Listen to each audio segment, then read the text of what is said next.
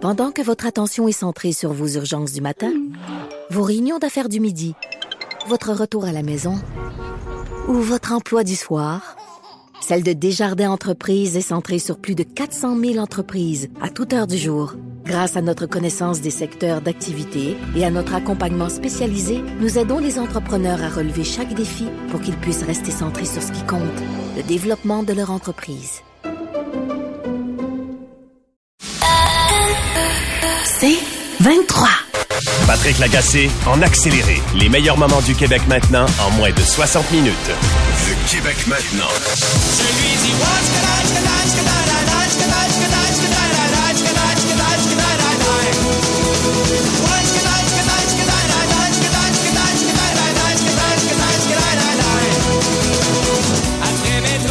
Il était trop sous le choc hier pour euh, s'exprimer en ondes et on peut lui parler aujourd'hui. Je suis très content d'accueillir Biz, ancien membre des Locaux Locas. Salut Biz! Oui, bonjour. Je, je suis toujours membre de Loco Local. Je- excuse-moi. Euh, nous sommes à la retraite. Vous êtes, moi, puis on le sait que des retraites, des fois, ça peut, euh, ça peut être juste momentané. Biz, Absolument. pourquoi cette chanson? Ah, cette chanson, parce que parce que j'ai depuis hier, comme beaucoup de gens, j'ai beaucoup de peine. Et on a tendance, des fois, avec cette peine-là, à oublier que Carl et les Cowboys sont des gens très festifs. Eux autres aussi, euh, leur manifeste était festif. Et il y avait beaucoup de rigolades avec les Cowboys. Puis moi, depuis hier, je réfléchis à plein de souvenirs avec euh, avec ces, ces gens-là, puis Carl en particulier. Puis la rigolade arrive toujours en haut. Et cette chanson-là, on avait, euh, lors de la Saint-Jean qu'on avait fait avec eux en 2005 au Paris Jean-Drapeau, parce qu'on déplorait que la Saint-Jean n'était plus assez politisée. Alors, on avait décidé d'organiser nous-mêmes, collectivement, avec plusieurs groupes, une Saint-Jean euh, au Parc Jean-Drapeau et on avait euh, fait un spectacle commun. Puis à la fin, on était venu faire, on était retourné nous faire libérer nous des libéraux avec Awi Ketchikarin, une fusion, un mash-up et c'était euh, légendaire, épique. Euh, Les gens m'en parlent encore. Tu les as rencontrés la première fois euh, au Francouverte en 2000. Vous étiez finaliste. Quel souvenir tu gardes de cette rencontre-là? Écoute, euh, on était finaliste au Francouverte, donc c'est un- en 99-2000, et puis euh, nous on commençait, on avait un c'était à peu près un des premiers spectacles qu'on donnait, et là on arrive avec un, les Francouvertes, c'est un concours où les juges euh, ont 50% du pointage et le public 50%. Et eux avaient monopolisé un, un autobus de Repentigny avec des fans en furie. Et moi, moi, j'avais comme spe- comme spectateur, nous autres, on avait deux trois amis, puis mes parents qui étaient venus de Québec. Alors on était, on était là, mais on va passer en dessous du rouleau compresseur quand on entendait tout le monde chanter Marcel Gallard en foule. On était là, on s'en va pour un massacre, on va jouer pour la deuxième place. Et au final, nous, nous, le Colocas, on était couronnés au photo finish. Euh, et, euh, les Cowboys sont arrivés deuxième. C'est donc dire qu'il y a eu parmi le public des Cowboys des gens assez généreux, assez euh, honnêtes pour dire que notre proposition valait la peine et qui ont malgré voté pour nous. Et à partir de là, on, on- on les a regardés aller, on s'est suivis, puis on a, on, on- est- on a avancé côte à côte, même si de temps en temps, sur les forums, nos publics respectifs se picossaient, puis se tiraient la pipe. Ah, Moi, j'aime pas ça le rap, euh, les Cowboys, c'est ci, le Colocas, c'est ça. Alors, nous qui étions devenus, depuis ce temps-là, des amis parce qu'on se recroisait dans les spectacles, ben, on tempérait les choses, puis on en rigolait. Vous vous invitiez aussi mutuellement en spectacle, je pense. Ouais, nous autres, on avait, on- on- dans une de nos chansons, on ouvrait la chanson en plein milieu, puis on faisait d'autres chansons, dont La Reine, qui est une chanson magnifique de, des Cowboys.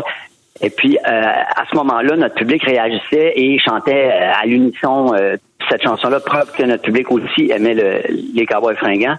Et à un moment donné, on, je pense que c'est au Métropolis ou au Club Soda, je me rappelle plus, mais on, pendant cette chanson, on avait tous des masques de, de, de, de, politiciens en plastique, là, de Bush, de Ben Laden, de chrétiens, tout ça. Puis on avait invité les cowboys à venir danser pendant la reine avec les masques. Donc les gens se demandaient qui c'était ça.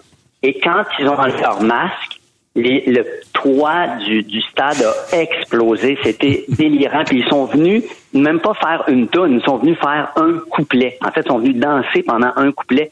Ça, c'était tout les cowboys, c'est-à-dire on va y aller pas pour un même on n'est pas obligé de faire 10 tonnes, on va, on va y aller pour un couplet parce qu'on a le goût de niaiser puis de rigoler avec. Puis moi, j'étais allé faire un moment donné, dans un de leurs spectacles, la chanson, la plus courte chanson du monde, qui est Simon Big Will, qui dure 2,8 secondes. C'était, ça a été ma collaboration au spectacle des Cowboys. Biz, t'es es un, un fier Québécois, euh, t'es un patriote, je pense que c'est assez connu. Parle-moi du lien entre les cowboys et leur québécitude, si on veut. Ben, c'est un lien incroyable. C'est-à-dire que aujourd'hui, euh, moi, je suis en deuil comme comme ami parce que parce que Carl, je l'ai connu. C'était pas un ami très proche, mais je l'ai connu pendant un certain temps, surtout au début des années 2000. Je suis en deuil comme confrère parce que j'ai partagé la scène avec lui, puis je suis aussi en deuil comme Québécois parce que euh, il fait partie, les Cowboys font partie des rares groupes qui euh, marquent l'inconscient collectif, qui sont capables de nommer ce qui se passe dans un dans un dans un peuple, en fait chez un peuple, et d'en devenir non seulement les, les porte-voix, mais aussi les ambassadeurs, parce que les Cowboys, ça marchait très fort en Europe francophone Mhm. aussi. Et donc, euh, je, je, je vois sur, les- sur les réseaux sociaux les, les déferlantes de, de messages de spontanés euh, qui qui qui qui- qu'on déverse. Et c'est pas des robots qui écrivent ça, c'est vraiment des gens qui étaient touchés. Puis je pense que Carl et les Cowboys, ce qu'on aimait d'eux autres, c'est qu'on pouvait reconnaître en nous à la fois notre euh, notre euh, ordinarité, si on veut, et et peut-être même notre petitesse, euh, dans le sens de, de René Lévesque, quelque chose, peut-être quelque chose comme un, comme un grand peuple, mais aussi notre grandeur, euh, nos grandes aspirations. Ils étaient capables de connecter avec les gens ordinaires, avec les gens qui, qui font de la livraison, les camionneurs, les infirmières, les gens qu'on appelle les gens du peuple, le peuple, pas seulement des intellectuels ou des grands artistes ou, un segment. Et, c'est moi ce qui m'impressionne, c'est leur capacité de nous représenter dans tout ce qu'on a. Par exemple, avec la chanson En Berne, longtemps j'ai été fâché contre eux, contre cette chanson-là. Je la trouvais cynique, je la trouvais démoralisante, je trouvais qu'on n'avait pas le droit de chanter ça par rapport à, à- à un constat d'échec par rapport à l'indépendance. Puis au final, euh, j'ai réfléchi, j'ai discuté avec eux aussi, puis puis on, a le droit aussi de dire des fois, de se regarder dans le miroir, puis de dire ce qu'on fait de moins bon, puis, puis- puis- puis pour pouvoir mieux avancer. J'ai beaucoup de respect.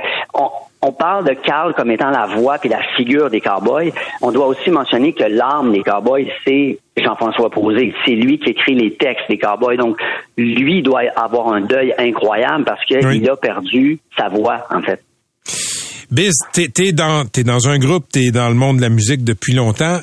Est-ce que quand on perd un chanteur comme ça, est-ce que un, groupe comme les Cowboys peut continuer autrement? Je ne sais pas. Je me pose la question. Euh, je, pense que dans ce cas-là, il faut voir cette mort-là comme une possibilité de réincarnation. C'est-à-dire, on sait que Marianique, formidable mélodiste, qui a une très belle voix aussi, a déjà fait un album solo.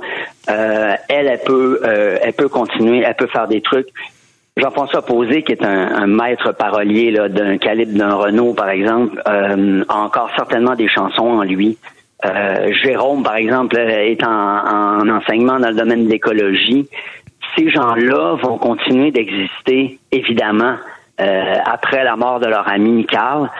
Euh, mais est-ce que est-ce qu'on peut se remettre de la mort d'un est-ce qu'un groupe peut se remettre de la mort d'un chanteur, de sa figure de proue, de son visage? Je ne sais pas. Je dis rien d'impossible, mais bonne chance à celui qui va essayer de chausser ses, ses espadrilles gazelles. Merci beaucoup, Biz, et euh, je, je- je sais que tu étais sous le choc hier. J'espère que tu vas mieux. Je t'offre mes condoléances, comme j'ai offert tant de condoléances depuis hier soir. Québécois aussi, parce qu'on est tous affectés par ce- cette disparition-là. Merci, Biz. On se laisse sur la chanson En Berne que tu évoquais tantôt. Merci. Québec moderne, mais moi je mets mon drapeau en berne et j'emmerde tous les bouffons qui nous gouvernent. Si tu rêves d'avoir un pays, ben moi je te dis que t'es mal parti, t'as bien plus de chances de gagner à la loterie.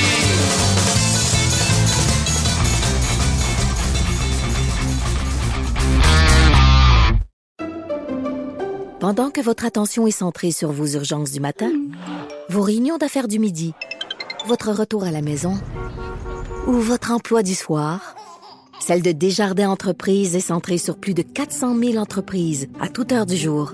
Grâce à notre connaissance des secteurs d'activité et à notre accompagnement spécialisé, nous aidons les entrepreneurs à relever chaque défi pour qu'ils puissent rester centrés sur ce qui compte, le développement de leur entreprise.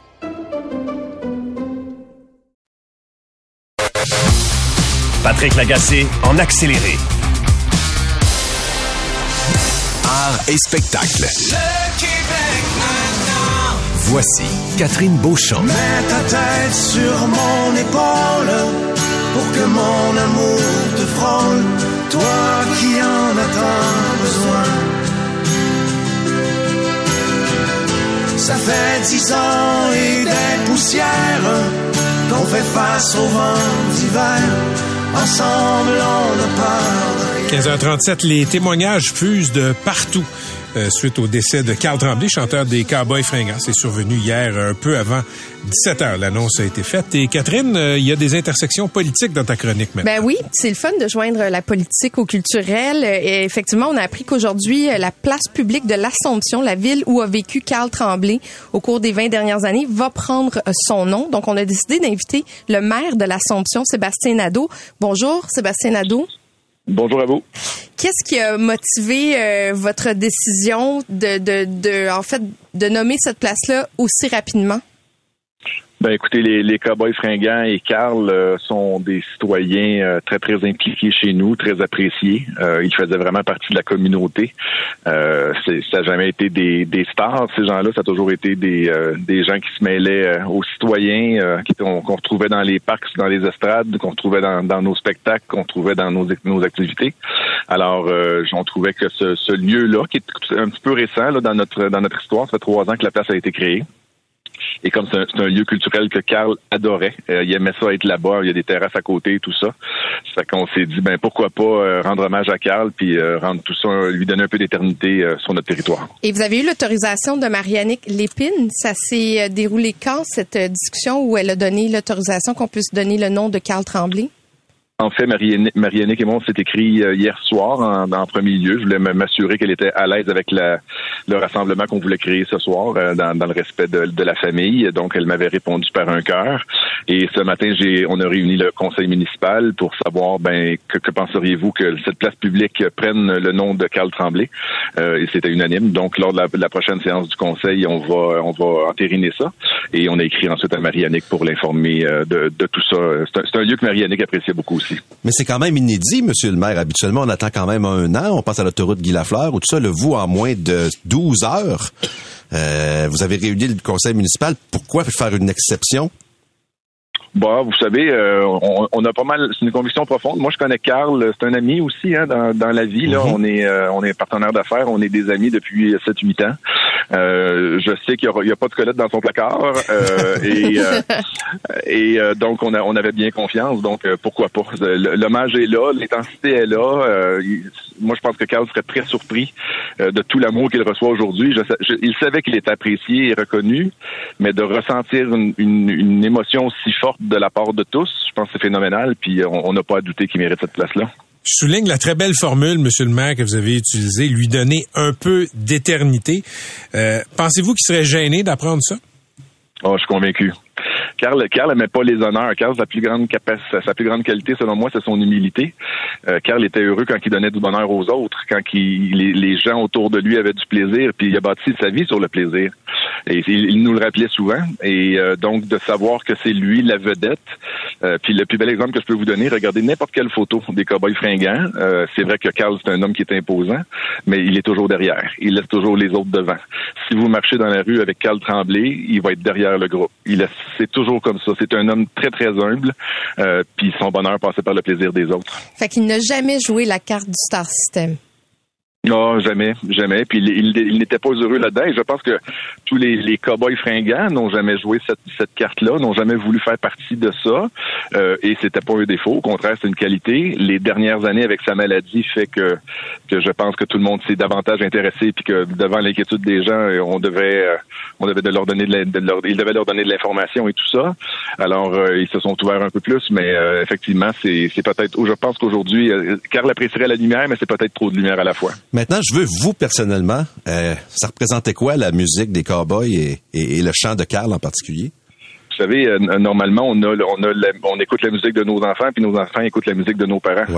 Euh, la musique des Cowboys fringants, c'était la musique de ma famille. On est, on allait voir des spectacles ensemble. On est allé voir plusieurs spectacles. On avait été à, l'amphithéâtre Cogeco, on avait été au Centre Bell, dans différents milieux. Puis les, les six, mais, avec mes quatre filles, on sortait, puis on se faisait tout plaisir. Là. On n'accompagnait pas un, ou l'autre. On hmm. était les six à se gâter. C'est que pour moi, la musique des Cowboys, c'est intergénérationnel. C'est c'est c'est le Québec dans son entier. Euh, il savait nous parler. Euh, Carl pouvait chanter euh, de façon euh, très engagée, puis euh, deux minutes après, passer à une chanson douce, puis venait nous parler, nous rentrer dans le cœur direct. C'était un, un grand artiste. Moi, je pense que c'est un plus grand artiste. On, on a découvert la grandeur de l'artiste à la fin de sa vie, malheureusement, je pense. Euh, Monsieur Nadeau, ce soir, il va y avoir un rassemblement à 19h à l'Assomption. Vous vous attendez à quoi et qu'est-ce que vous avez préparé? Ben, en fait, on, nous, on a installé, on s'est réunis ce matin, service de police, service des travaux publics, euh, le- les services de loisirs. On a installé une scène. Euh, on a fait venir des, des toilettes chimiques. On a fait venir une régie. Donc, avec, euh, on s'est tout organisé aujourd'hui. Donc, on aura une scène ce soir. Il y aura différents hommages qui sont rendus. Euh, on aura un- une- des bouts de film sur euh, le, le- le- sur Carl. On aura un chansonnier aussi. Mais on veut vraiment, on veut vraiment euh, vivre le moment. Donc, on va ressentir pour pour dire ben qu'est-ce qu'on a besoin, qu'est-ce qu'on a envie? On veut la foule. Euh, on a on avait on a agrandi un petit peu le site euh, le site euh, cet après-midi parce qu'on avait prévu tant, on, on a un petit peu un millier de personnes, mais là ça commence à on sent que ça pourrait être beaucoup plus. On a peur d'être dépassé un petit peu. Alors, on a agrandi le territoire, le périmètre protégé, plus de, de- d'espace, puis il y, aura différents lieux de rassemblement aussi qui seront faits. Fait qu'on va tenter d'accommoder tout le monde, puis j'ai confiance qu'on, qu'on on, va tous respecter le bonheur de chacun là-dedans. Là. Et tout ça va se dérouler à la future place Carl Tremblay. Carl Tremblay, voilà, c'est déjà magnifique quand vous le dites. Merci beaucoup, Sébastien Nadeau, maire de l'Assomption. Merci beaucoup. Merci à vous. Au revoir. On va maintenant parler avec un collègue euh, maire euh, de M. Nadeau, le maire de Repentigny. Nicolas Dufour est avec nous et on sait que Repentigny est un endroit spécial pour les cowboys. Tout a commencé euh, dans cette euh, ville-là à l'ouest de, à l'est de Montréal, pardon. Bonjour, M. Dufour. Bonjour. Qu'est-ce que ça évoque pour vous, Carl Tremblay? Euh, ben, premièrement, permettez-moi d'offrir mes, mes plus sincères condoléances encore une fois à Marianique, euh, la famille, les enfants, puis au cowboy. C'est euh, ben, c'est beaucoup de beaux souvenirs parce que c'est ma génération, 36 ans. J'ai été élevé avec euh, les cowboys fringants. Ça a été euh, dans mon environnement toute mon adolescence, puis ça nous a marqué autant dans les bons moments que dans les mauvais. Il y a tout le temps une chanson des cowboys qui nous rappelle des souvenirs, donc c'est marquant, Carl Tremblay. Dans votre cas, c'est particulier quand même parce qu'il y avait eu, euh, il y a quand même eu ce grand spectacle à la fête nationale en 2022. Et si je, si j'ai la bonne information, euh, il y a eu une demande en mariage qui s'est passée ce soir-là? Ben oui, j'ai demandé ma conjointe en mariage. Ben, premièrement, j'ai fait une surprise, puis je me suis dit devant 60 000 personnes si j'y demande. Attendez, wow, non. vous êtes monté sur le stage pour faire ça? Ah ben oui, ben oui. Ben oui, Juste tant qu'à faire une demande en mariage, hein? Ben écoute, on fait jamais les choses à moitié à Repentigny. Mais euh, Est-ce que les cowboys La le savaient ou c'était une surprise? Personne. Le, le seul que j'ai prévenu euh, quelques jours avant, c'était euh, François Legault, parce que le premier ministre faisait un discours euh, avec moi sur scène. Donc, euh, j'avais prévenu François un peu avant, mais euh, quand on est monté sur scène, j'ai demandé à ma conjointe de venir, puis j'avais prévenu Carl euh, quelques minutes avant, fait qu'il est parti à rire. Il m'a dit, ben oui, Carl, ça, c'est le meilleur moment. T'as 60 000 personnes, ça te dit non, là, de l'air. Assez, Mais ouais. il dit on peut se reprendre, tu sais, avec nos chansons, pouvoir se reprendre, essayer de te faire un medley pour compenser. Mais euh, donc j'ai fait monter ma, ma femme aujourd'hui euh, sur euh, sur scène, j'ai fait la proposition et puis euh, notre chanson de mariage, ben c'était sur mon épaule. C'était tellement significatif pour nous deux. Puis aujourd'hui, quand on la réécoute, ben ça prend un autre tournure. On va vous ra- rafraîchir la mémoire un petit peu. pour que mon amour te frôle, toi qui en as tant besoin. Ça fait dix ans et des poussières qu'on fait face au vent d'hiver. Ensemble, on n'a peur de rien. Monsieur Dufour, euh, savez-vous ce que j'aime de cette entrevue? C'est Oui. que d'habitude, vous et moi, je sais que vous êtes touché, là, mais ça a un lien avec ce que je vais vous dire. Euh, d'habitude, vous et moi, on se parle de transport en commun. Euh, On se parle de transport euh, actif, etc. Puis vous me dites à quel point tu sais, vous êtes tanné de devoir vous battre, puis tout ça. Puis on oublie souvent que les élus comme vous sont des êtres humains. Et là, vous nous racontez cette tranche de vie-là, puis on vous sent très touché. Pas tous les jours qu'on va faire ça, mais j'aime ça, voir ce côté-là. Ah, une chance que j'existe Mais- dans la vie de Patrick Lagacé parce qu'il n'aurait pas vécu ça aujourd'hui. Mais euh, c'est euh, c'est drôle hein, parce qu'on dirait que plus euh, tu sais, je suis pas un gars émotif dans la vie, mais on dirait que plus je fais des entrevues, puis plus j'en parle, plus je deviens émotif parce que on voit toute la grandeur de l'homme. Plus on en parle, plus on a de souvenirs, plus on se remémore qui était Carl, puis c'est dur de pas avoir la larme à l'œil. Puis ce qui est la beauté de la chose, c'est que c'est transmis dans toute la francophonie. J'ai eu des gens qui m'ont écrit en Belgique, en France, en Afrique, au Cameroun. C'est international, Carl Tremblay. Et Carl a grandi, a passé une bonne partie de sa jeunesse et de son adolescence à Repentigny aussi. Ouais, exact. Puis euh, il a même joué au baseball à Repentigny, au parc Champigny longtemps. Puis vous le connaissiez de quand même, ça, ça fait quand même longtemps que vous vous connaissiez. Oui, ben euh, Carl avait notamment le ben, Sébastien Nadeau disait que justement juste avant moi qu'il était en affaires, ils avaient notamment le pub Randolph là, sur euh, Notre-Dame, puis euh, Carl y était euh, régulièrement. Puis tu sais, quelqu'un de cette trempe-là, puis de cette nature-là, était pas obligé d'aller des samedis soirs ou des vendredis soirs servir des clients puis aller jaser avec eux autres, mais c'était Carl. C'était quelqu'un d'extrêmement humain, proche des gens, qui avait le cœur sur la main, puis ça s'est transmis tout au long de sa vie. Donc, euh, c'est un dur deuil, je pense, pour euh, pour tout le monde, mais la contrepartie, puis euh, Patrick, tantôt tu le disais, puis je trouve que c'est tellement vrai, il y a énormément de beau aujourd'hui.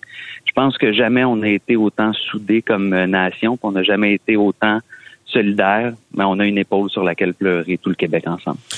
Et vous dire, vous, vous puis votre collègue de l'Assomption, M. Nadeau, vous avez des vous avez des, des, des, un fond de poète. C'est beau ce que vous venez de dire là. Euh, votre collègue Nadeau lui disait de donner un peu d'éternité en nommant la place là-bas, euh, la place Carl Tremblay. On sait que Repentigny, c'est important dans l'histoire des Cowboys et de Carl Tremblay. Euh, Est-ce qu'à Repentigny, on va faire quelque chose pour donner un peu d'éternité à Carl Tremblay? Ah, c'est euh, certain. Là, on est en justement en réflexion depuis euh, ce matin là pour euh, trouver une dénomination qui va être à la grandeur de l'homme, parce qu'on veut pas nommer n'importe quoi non plus. Il faut que l'hommage perdure, puis que ça, ça rappelle le côté autant environnemental de Carl que tout ce qu'il nous a transmis comme passion dans dans ses dans ses chansons. Alors, on va trouver un, un hommage puis une dénomination, un lieu là, qui va être fort et symbolique. Là. Et samedi prochain, je pense qu'il y a un rassemblement aussi, un, un hommage? Euh, oui, on va. Euh, j'invite les gens là, à suivre là, les réseaux sociaux de la ville de Repentigny. Là, fort probablement que samedi vers deux heures, on est en train de finaliser le tout là, à l'espace culturel euh, à Repentigny. Là, on devrait être en mesure d'accueillir les gens là, qui veulent se, se recueillir. J'ai jamais eu autant de citoyens qui m'ont demandé d'avoir un, un, moment de recueillement tous ensemble. Donc, tantôt, quand je disais que Carl est un rassembleur, là, même dans l'au-delà, ben, il va nous avoir encore une fois rassemblé toute la communauté ensemble. Donc, c'est beau. Merci beaucoup, Nicolas Dufour, maire de Repentigny. J'aimerais être poétique sur le transport en commun, mais je trouverais bien une façon. une, prochaine, une prochaine entrevue. Euh, on va se laisser sur un côté un peu plus euh, loufoque parce que Les Nuits de Repentigny, c'est le titre d'un des albums. C'est aussi le titre d'une chanson des Cowboys fringants. C'était à, à, saveur un peu plus humoristique. Patrick, t'allais dire? Oui, j'allais dire que j'ai reçu un message du DJ du mariage de M. Dufour. Ah, c'est drôle, dit que l'émotion qui se dégageait de cette danse de mariée, wow! Et euh, je vous laisse aussi sur les paroles de Jean-François Posé qui a émis une publication. J'ai eu la chance de côtoyer un homme d'exception, le privilège d'avoir été ton ami, de te, te tenir la main jusqu'à ton dernier souffle. J'ai beaucoup de peine aujourd'hui et je suis heureux de savoir que tes souffrances sont choses du passé. Je t'aime, mon gros. Jean-François Posé, membre des Cowboys fringants.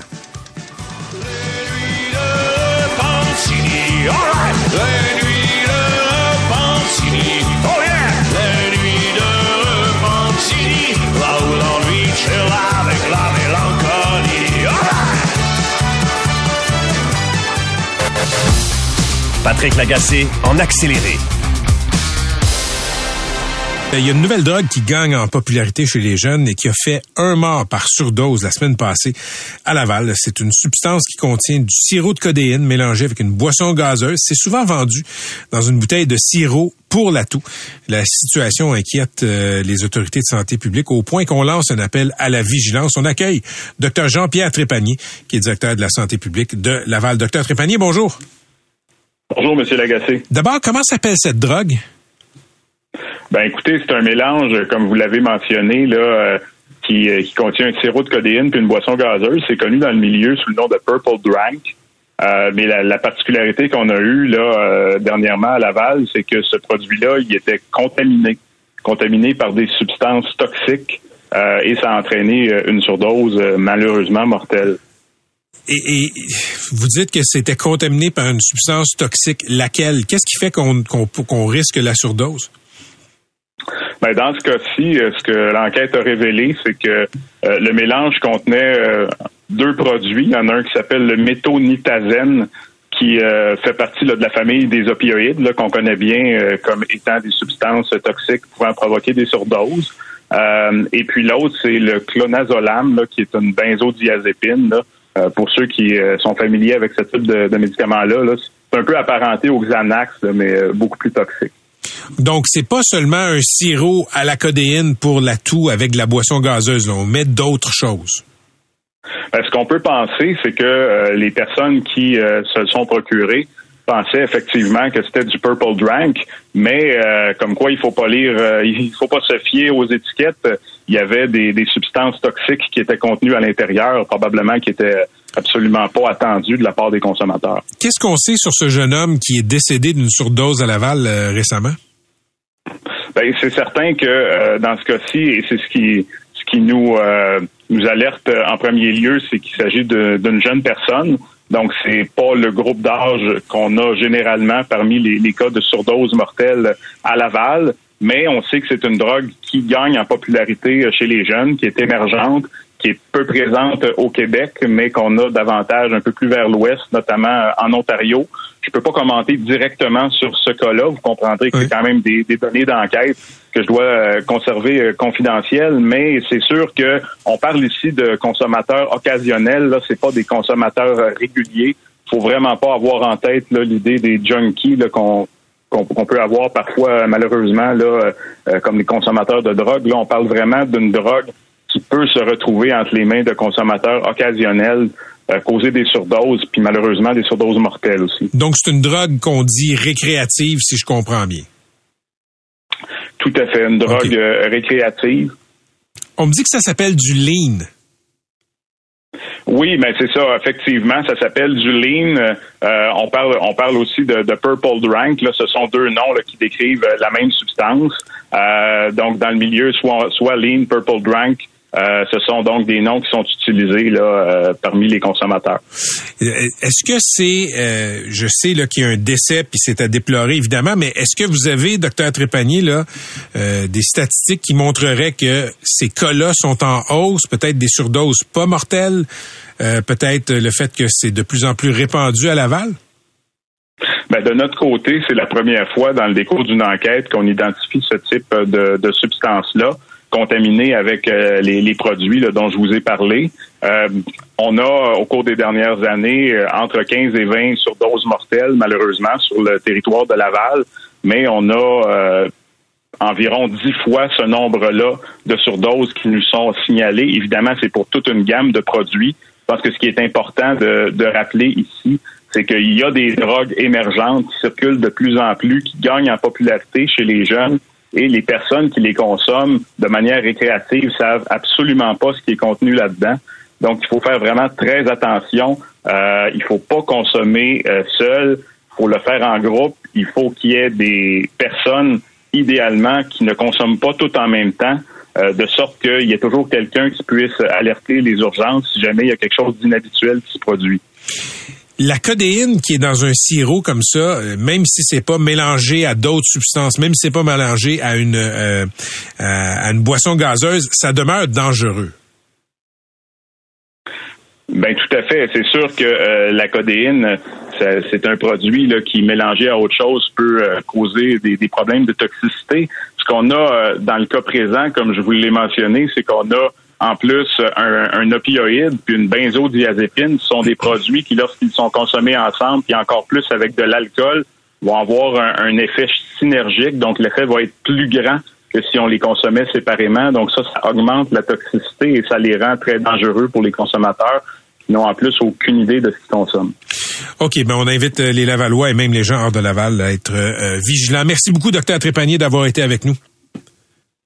Ça me fait plaisir. C'était Dr Jean-Pierre Trépanier, directeur à la santé publique de Laval. Donc, écoutez, euh, si vous tombez là-dessus, si on vous vend des euh, bouteilles de sirop euh, qu'on appelle lean ou purple drink, là, si j'ai bien compris, puis purple drink, ben, faites attention.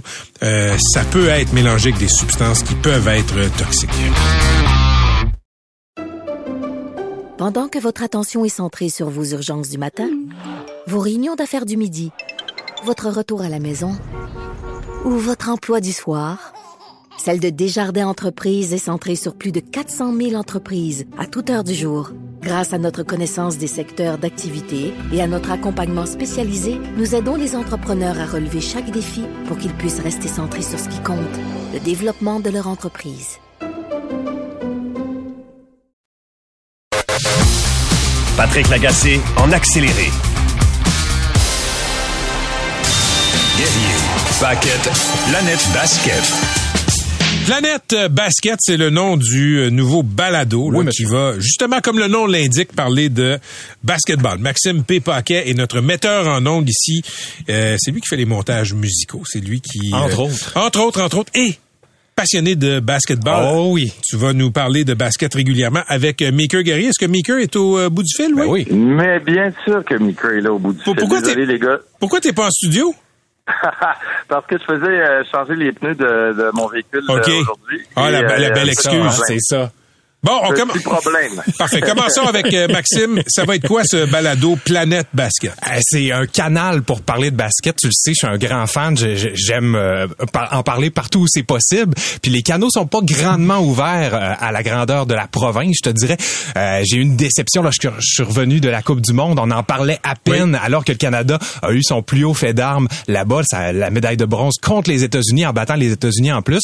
Donc on s'est dit que ça serait c'est le temps euh, alors que le Canada euh, performe super bien. Au Québec également aussi les jeunes jouent massivement au basket. C'est le temps de lancer un balado basket d'expression francophone. Alors la Sunlight s'est associée à nous. S'il y avait euh, une concordance parce que moi je, je- je le raconte souvent mais à Manille il y avait une grosse pub à côté de l'aréna où étaient présentées les finales de la Coupe du Monde avec nos 4-5 joueurs canadiens et euh, la Sun Life qui les commentait je me dis ok c'est eux qu'il faut que je vise comme chose. puis ils ont embarqué avec nous autres. Donc euh, on Toi, lance ça aujourd'hui Tu as sollicité toi-même Ouais, la Sun Life. ouais, ouais, ouais. Et ils ont embarqué avec grande ouverture. Ils commanditent les Raptors de Toronto, euh, probablement l'Alliance cet été, euh, l'été prochain. Et donc, euh, c'était en concordance. Il y avait une synchronicité pour aller chercher la Sun Life pour venir participer avec nous à ce balado-là. Et euh, on les a avec nous. On est bien contents. Parfait. Maker Guerrier, la scène du basketball québécois, canadien, ça donne des grands athlètes qui se rendent vraiment au plus haut niveau quand même. là. Ouais, exact. Moi, je dis souvent la blague qu'il y a plus de joueurs de basket québécois dans la NBA que dans le baseball majeur. Pourtant, on parle beaucoup plus du baseball majeur.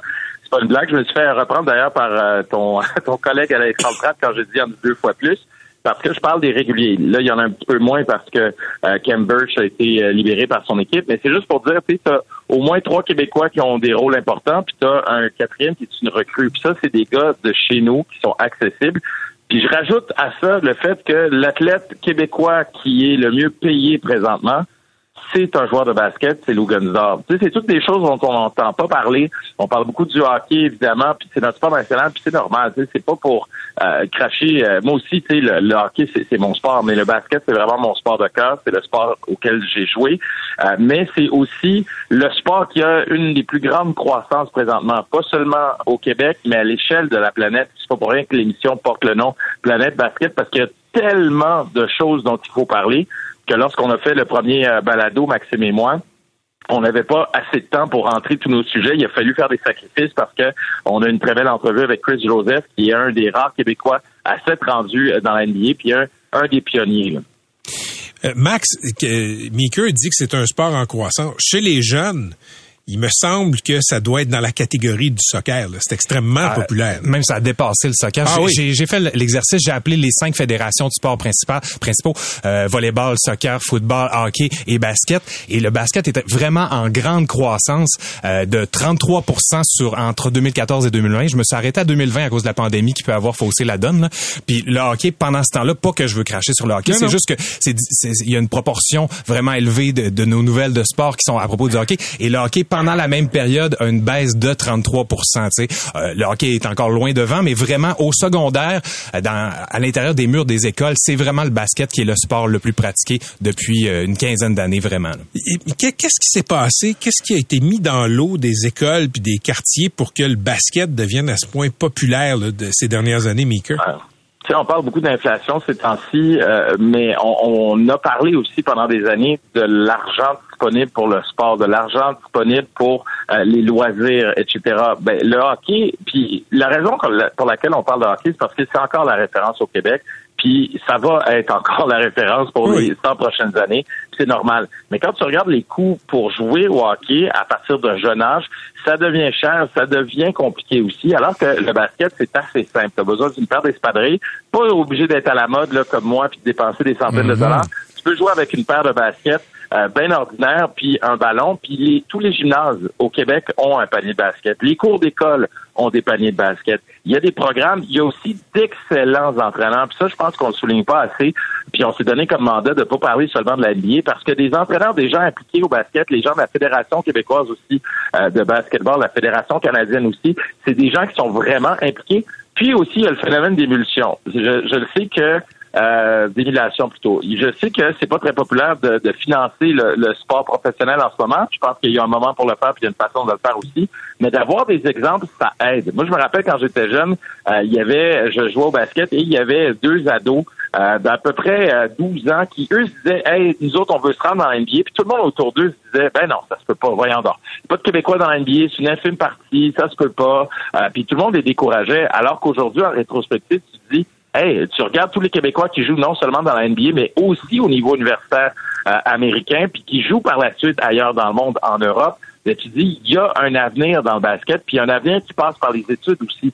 Ça, il faut pas l'oublier, il faut le souligner parce que c'est un outil pour raccrocher les jeunes, mais c'est aussi un, outil pour les pousser plus loin les jeunes. Il y a beaucoup de programmes privés comme celui euh, des Knights de Parc Extension, mon quartier natal, euh, qui, euh, qui encouragent justement ces jeunes-là, qui les gardent loin du trouble, mais surtout qui les poussent à aller plus loin.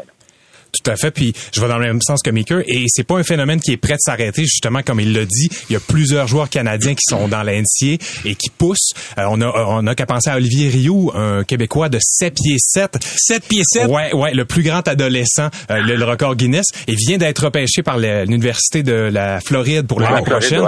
Donc on devrait le voir d'ici deux, trois ans dans la NBA tranquillement. Et puis euh, ça, ça s'arrête pas. Et, et Chris Joseph, qu'on a en entrevue dans ce premier épisode-là, nous en parle, lui, à son époque, au début des années 2000, fin des années 90, il y avait à peu près pas de modèle québécois en NBA. Il a fallu que lui, il calque euh, le modèle de son frère, qui s'est lui rendu en NCA, etc. Il nous, il nous raconte qu'il jouait au départ, il y avait pas de panier de basket dans son quartier ou à peu près. Donc, il était obligé de, de, de jouer dans des poubelles. Il se faisait un, un, un ballon à, à même des bas, des 10 paires Wow. de bas, puis il shotait dans, un, dans une poubelle, tu sais. Est-ce que, est-ce c'est que, digne de Rocky, ce Pat, là. ben oui, je, je sais. Eh, Est-ce que aujourd'hui les infrastructures de basket sont à la hauteur de la popularité du sport? Tranquillement, oui, on, on le voit que ça, ça pousse un peu partout. Il y, a- il y a des endroits où il y avait pas de panier de basket et c'était souvent des terrains de soccer, des terrains de, de baseball. Et tranquillement, ça se transforme en panier de basket. Je sais pas ce que tu as à en dire là-dessus, Maker. Ben à peu près la même chose. Tu sais, euh, moi quand je jouais, j'ai j'ai eu la chance d'aller dans une bonne école où il y avait euh, du basket, il y avait un programme de basket. Mais tranquillement, on voyait les terrains autour euh, et dépérissaient. Tu sais, c'est- c'est- les paniers étaient croches parfois, puis ils étaient sur des euh, terrains cabossés. Mais là, de plus en plus, il y a des beaux terrains euh, en ville, puis c'est facile d'y avoir accès. Donc oui, le basketball progresse. Puis si je peux me permettre, Pat, euh, avant qu'on on, on se laisse tantôt, là, je veux absolument souligner, je, je sais que tu l'entends puis tu le vois constamment, l'enthousiasme de Max puis sa passion pour le basket aussi. Parce que quand je suis arrivé à la station, tu sais, moi, je, je fais du basket à RDS euh, depuis euh, quelques années déjà. J'en parlais avant euh, dans les médias aussi. Je joue au basket encore régulièrement euh, chaque semaine, contrairement à Max qui, lui, s'est complètement éclaté le tendon d'Achille. Oui, ça, exactement. autre cas. On va en parler. Sa passion. Mais quand je suis arrivé à la station, j'étais surpris. J'étais comme, c'est qui ça, le gars qu'on appelle le spécialiste de basket, dont j'ai jamais entendu parler ou presque? Puis maudit, il connaît ça, puis il connaît ça en détail, puis à la limite, il m'apprend des choses. Puis j'ai appris à connaître Max avec le temps. Puis ce projet-là euh, n'aurait pas eu lieu sans l'enthousiasme et la passion de Max pour le basket. Je suis en train de rougir.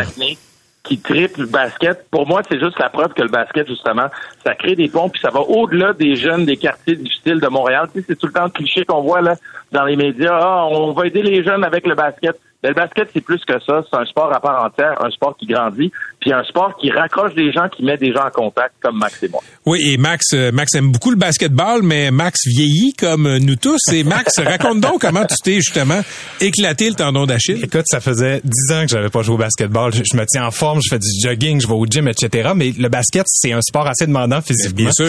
Et donc, je suis retourné jouer au basketball là, pour la première fois en 10 ans à la toute fin de la séance. Là, tu sais, je me dis, ah, je prends-tu un ex, là? Il y a quelqu'un sur le, tau- sur le terrain qui attend de, de, de, de- jouer à son tour. Ah non, il reste deux minutes, je vais rester jusqu'à la fin et devait arriver ce qui est, ce qui est, ce qui est arrivé.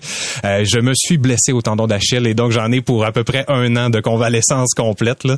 Donc, euh, je sais pas si ma Ouais. carrière de basketball est terminée, mais tout semble l'indiquer. Il y a deux leçons là-dedans, Max. Premièrement, arrête de manger le ballon, puis euh, Ah, c'est ça, hein? laisse ta place quand c'est le temps. Puis deuxièmement, t'aurais jamais dû arrêter. Regarde, moi, j'ai jamais arrêté, Exact. puis je suis jamais blessé.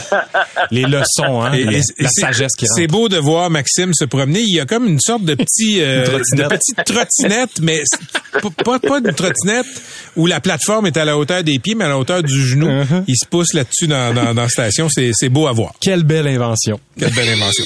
ben, belle invention que ce balado, ce balado qui s'intitule Planète Basket aux deux mardis. Donc, c'est euh, disponible. Ça va être lancé, au- c'est lancé aujourd'hui. Oui, exactement. Et C'est après en ligne ça, présentement. les mardis aux deux semaines, c'est sur le site euh, du euh, 98.5 et de toutes les antennes de Cogeco. Merci les gars. Merci Pat. C'était Maxime Merci, P. Pat. Maxime P. Paquet et Amy Kruger. Patrick Lagacé en accéléré. C'est 23. Pendant que votre attention est centrée sur vos urgences du matin, vos réunions d'affaires du midi, votre retour à la maison ou votre emploi du soir, celle de Desjardins Entreprises est centrée sur plus de 400 000 entreprises à toute heure du jour. Grâce à notre connaissance des secteurs d'activité et à notre accompagnement spécialisé, nous aidons les entrepreneurs à relever chaque défi pour qu'ils puissent rester centrés sur ce qui compte, le développement de leur entreprise.